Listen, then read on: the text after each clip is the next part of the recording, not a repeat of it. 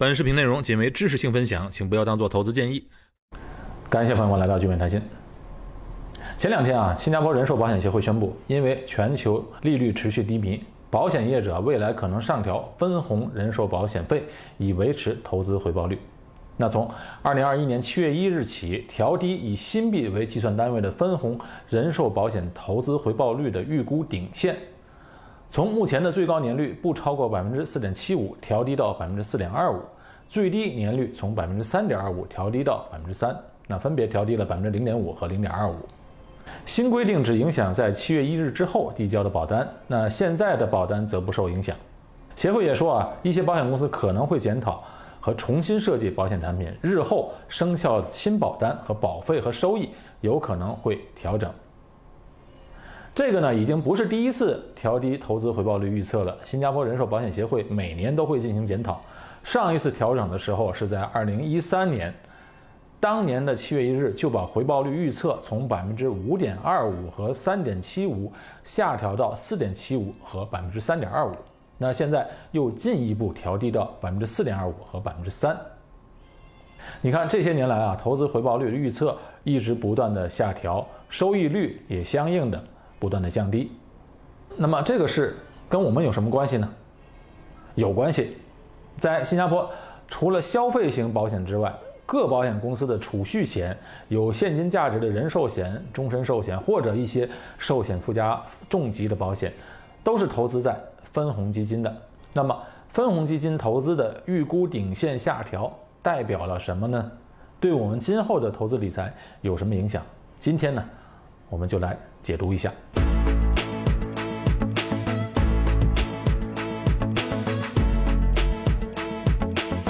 首先啊，我们要先搞清楚什么是分红基金。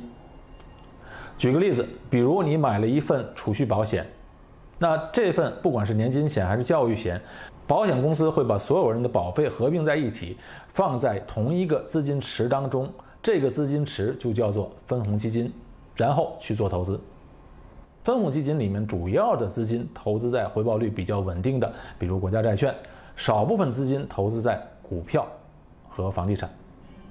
那投资组合的比例是由各保险公司决定的，当然每个保险公司的投资回报是不尽相同的，这要看他们的资管团队的能力和水平。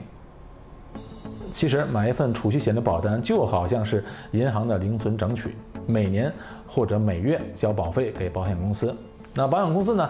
给我们一个分红，如果是有寿险或者重疾保障型的保单，还要扣除保险本身的费用。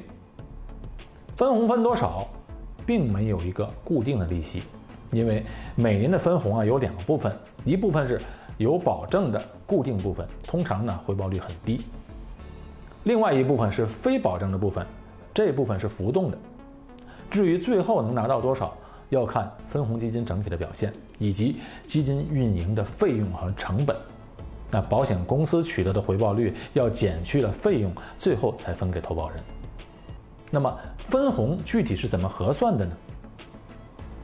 新加坡的保险协会规定，各保险公司都要给出分别是最高和最低的两个预估表。在二零二一年七月一日之前，预估回报率显示有两个年率。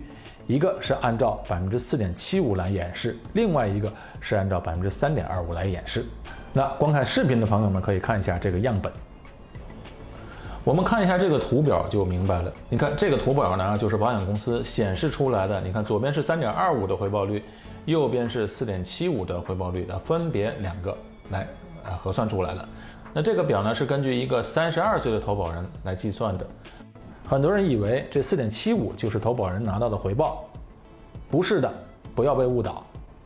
以这个表为例啊，投保人是三十二岁，不管是四点七五和三点二五的年率，是保险公司取得的收益，并不是给投保人的，因为还没有减去费用呢。所以我们要注意下面的小字啊，这另外一页，这边写着是按照四点七五的收益来演示。投保人到七十二岁的时候退保，每年得到的收益为百分之三点九九，而不是四点七五。如果按照百分之三点二五的收益显示，到了七十二岁时退保，只能拿到每年取得百分之二点七五的收益。这个表呢，只是其中一家保险公司的演示表，其他的保险公司的年利率还会有不同的，啊，有的甚至更低一些。好，刚才我们说了，分红基金啊有保证的部分，也有非保证的收益部分。怎么才能确定每年实际能拿到多少收益呢？在新加坡是这样的，保险公司每年会宣布一次过去这一年这家保险公司的分红基金的表现。在大多数的情况，哎，都能实现这个非保证部分的收益。宣布了之后，这一年的非保证的部分就变成保证的了。那么，有没有实现不了的时候呢？有的，在市场行情非常不好的时候，保险公司有可能宣布降低收益的。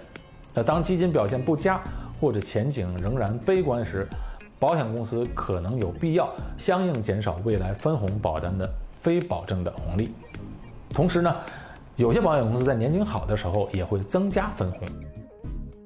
分红基金的投资组合是以债券为主，这类投资回报率过去数年来都逐步下滑。我们正处在一个低利率的时代，利息不断降低，债券收益相应也在降低，所以新加坡寿险协会才会宣布，分红型保单的投资回报预估顶线要降低。虽然这仅仅是预估，纯粹为了演示，实际的回报率有可能更高或者更低。但是按照规定，保险公司所演示的回报率不应该高于保险公司所取得的回报预期。所以啊，既然投资回报率预估顶线降低，意味着接下来的分红型保单的收益有可能也会降低。那么现在的银行的利息这么低，分红型保单的投资回报也可能降低，在新加坡理财是不是？越来越难了呢。其实，在新加坡的理财方式还有其他的选择的。我们今天啊，举几个例子，比如公积金、基金和投资联合险。我们先来比较一下分红型保单和投资联合险，它们的不同点在哪里？相对于分红基金的保单，是所有人的保费都汇入到了一个叫分红基金的资金池。而投连险，每个保单持有人是通过保险公司购买基金公司的基金。一般上，保险公司提供几十种基金的选择，决定最后保单收益的是你选择的基金的表现，基金的涨跌啊，这个是直接挂钩的。而保险公司的分红基金是统一配置投资，钱是汇聚在一起，投在同一个地方，分红的收益都是一样的。而投连险呢，因为每个人选择的基金不同，进入的时间点不同，每个人的收益也是不同的。那再来看一下费用，投连险是有收费的，有基金管理费用，有保险公司的管理费用。看起来是好像比分红基金的费用更高，但实际上呢，投连险的收费更加透明一些，而分红型的保单表面看起来是没有收费，但其实也是有收费的。保险公司的收益要减去保险公司的行政管理费用之后，剩下来的才会给到保单持有人。